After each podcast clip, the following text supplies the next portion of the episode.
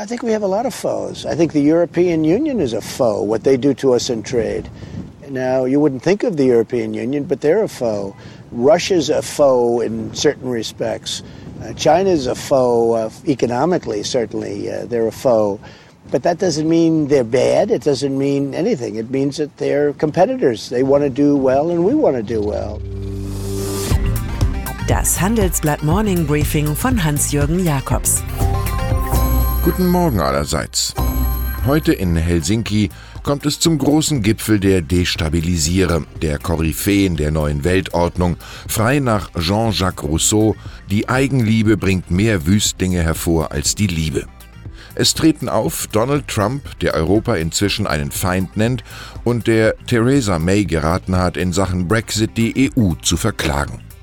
Und Wladimir Putin, der nach Annexionen der Krim und in der Ostukraine lange Zeit der Paria der Großdiplomatie war und nun als stolzer Gastgeber einer Fußball-WM nach Finnland reist. Die Agenda, zwei Ich-Strategen bereden unter vier Augen, wie sie auf Kosten Dritter weitermachen. Für das von ihm initiierte Rendezvous in Helsinki hatte US-Präsident Trump ursprünglich nicht die Absicht, jene Sache zur Sprache zu bringen, die am Freitag publik wurde. Die Anklage des Sonderermittlers Robert Müller gegen zwölf Spione des russischen Militärgeheimdienstes wegen Hackangriffen gegen Hillary Clinton im US-Wahlkampf. Trumps langjähriger Berater Roger Stone soll Kontakt zu einem der Hacker gehabt haben. Nun ist das Thema akut. Der Mann aus dem Weißen Haus dürfte im eigenen Interesse mit Putin reden und nicht im Interesse Müllers oder des amerikanischen Volkes. Fast 1500 Journalisten werden berichten. Zehntausende auf Dutzenden Versammlungen protestieren und vielleicht fliegt auch, wieder wie in London und Edinburgh, ein Ballon in Form eines Trump-Babys in Windeln. Und doch werden alle wenig davon mitbekommen, was Trump und Putin wirklich bereden. Die größten Fake News stehen bekanntlich in offiziellen Pressemitteilungen. Ebenfalls an diesem Montag kommt es zu einem wichtigen Treffen in Peking. Dort redet der chinesische Ministerpräsident Li Keqiang mit den EU-Spitzen Jean-Claude Juncker und Donald Tusk über Freihandelsdeal, Investitionsschutz und Handelsoffensive. Es ist der Gegengipfel zu Helsinki. Die Runde eint die Erkenntnis, die amerikanische Strategie höherer Kampfzölle schädige die internationale Arbeitsteilung. China und die EU müssen Stabilitätsanker einer neuen Weltordnung werden, erklärt Josef Joleinen, SPD, Chef der China-Delegation. Das klingt nach Henry Kissinger, könnte aber David Copperfield sein. In Paris wird Emmanuel Macron den WM-Triumph der französischen Nationalmannschaft und damit wohl seinen persönlichen Aufstieg in zuletzt eher deprimierenden Umfragen feiern. Der Staatspräsident empfängt das Team im Élysée-Palast.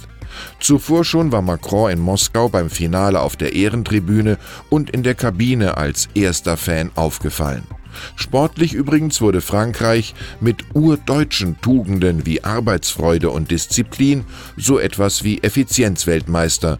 Das soll irgendwann, allez le bleu, auch ökonomisch und politisch glücken.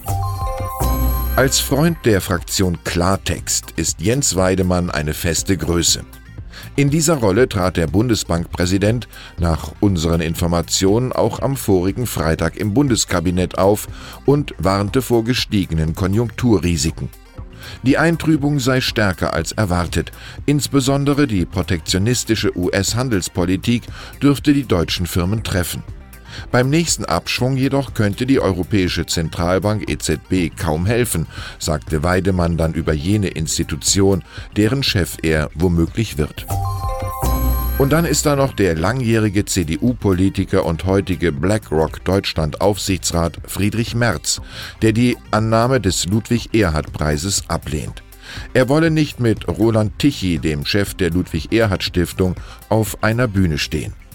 Daraufhin sind vier Journalisten aus der Jury des Preises ausgetreten, offenbar aus Angst, die Stiftung könne zur Reputationsmaschine für Tichys rechtsgestricktes Magazin Tichys Einblick werden. Tichy dementiert und Erhard befand einst, wir haben uns doch ganz schön von Katastrophe zu Katastrophe heraufgerappelt. Ich wünsche Ihnen einen preiswürdigen Start in die Woche. Es grüßt Sie herzlich Hans-Jürgen Jakobs.